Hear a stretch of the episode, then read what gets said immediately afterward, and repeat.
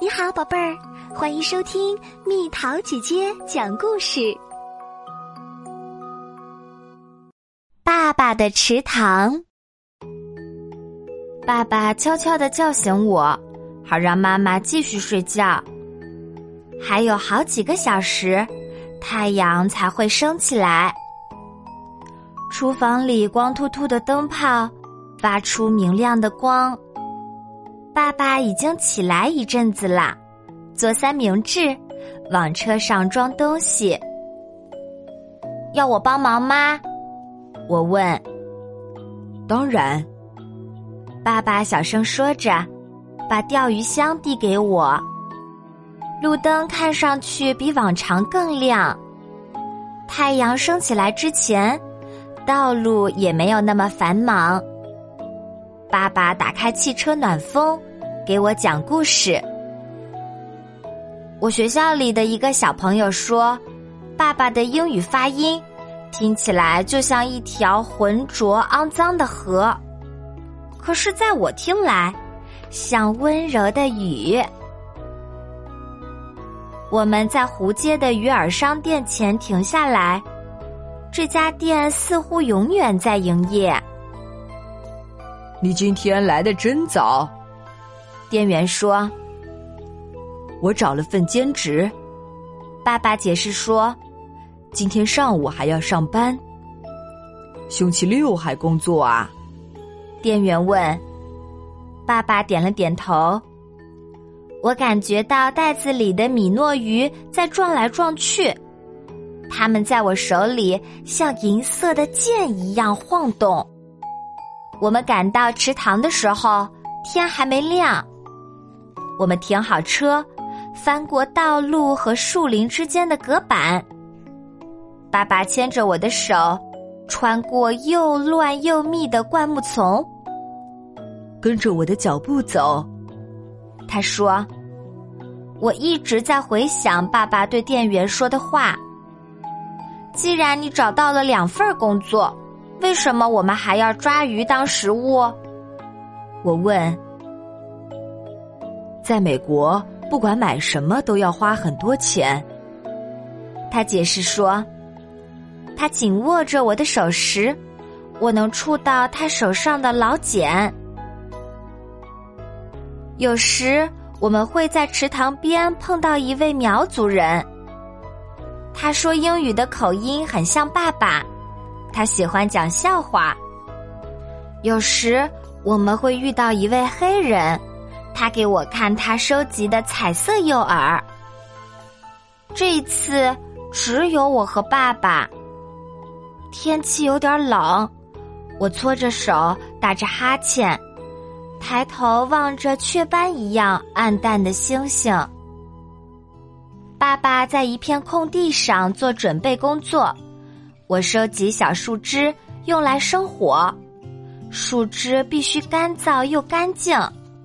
我数着，一、二、三、四、五、六、七、八、九、十，然后我又数出十根备用。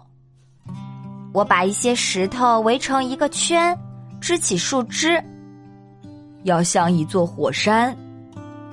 爸爸提醒我，我把每根树枝的一头朝下。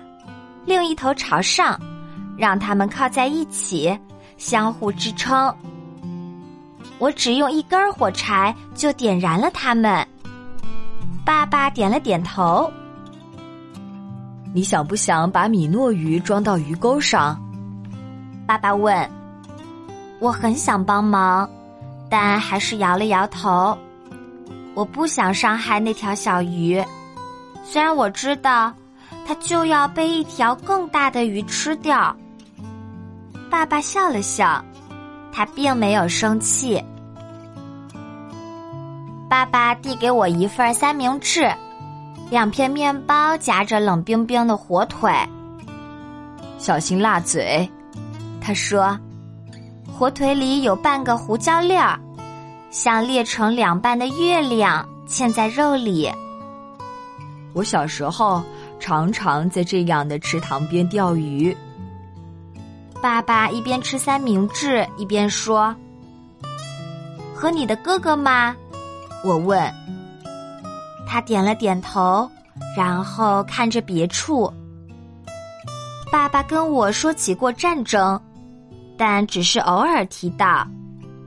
他和他的哥哥并肩作战。有一天，他的哥哥再也没有回家。福子沉入幽暗的水里，爸爸用力拽着鱼竿，抓到一条。他几乎是大叫着说：“一条太阳鱼！”很快又是一条。要我帮忙吗？我问。他点了点头。我用双手帮他把鱼划进桶里。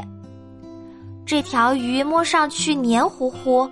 却又疙疙瘩瘩的，我做了个鬼脸，爸爸大笑起来。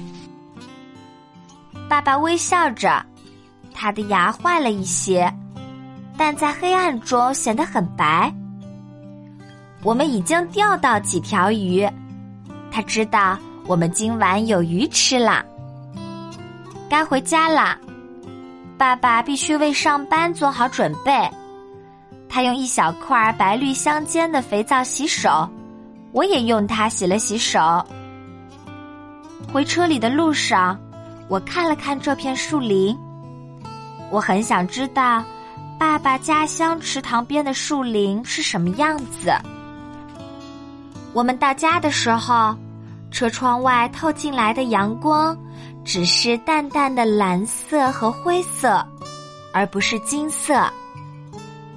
在家里，妈妈看起来很累，但她还是微笑着看了看大白桶里的鱼。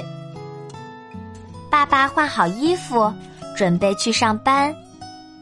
他拍了拍我的背，对妈妈说：“我们孩子今天学会生火了，他干得非常漂亮。你学得真快。”妈妈说。然后他让我帮忙处理鱼，过一会儿他也要去上班。爸爸妈妈都要上班，我很难过，但也不是太难过。我知道晚上他俩都会回家，照顾好你们的小弟弟。妈妈提醒我的哥哥姐姐们，小弟弟说的是我。然后他骑上自行车去上班了。我不是小宝宝了，我心想，我还帮忙抓到了晚餐。今晚，当我们都在家的时候，爸爸会把米放进锅里，妈妈会把鱼煎的两面酥脆，我会拿出一罐鱼露，上面浮着辣椒粒儿和胡萝卜粒儿。在餐桌前，哥哥姐姐们会讲有趣的故事。妈妈会过问他们的家庭作业，爸爸会点头微笑，半闭着眼睛吃东西。味道不错，爸爸会对我说。我会点头微笑。之后，当我们睡觉时。会梦见遥远的池塘里的鱼。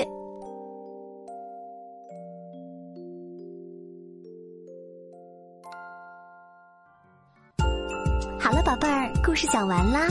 想和蜜桃姐姐做朋友，就在喜马拉雅中给我留言吧。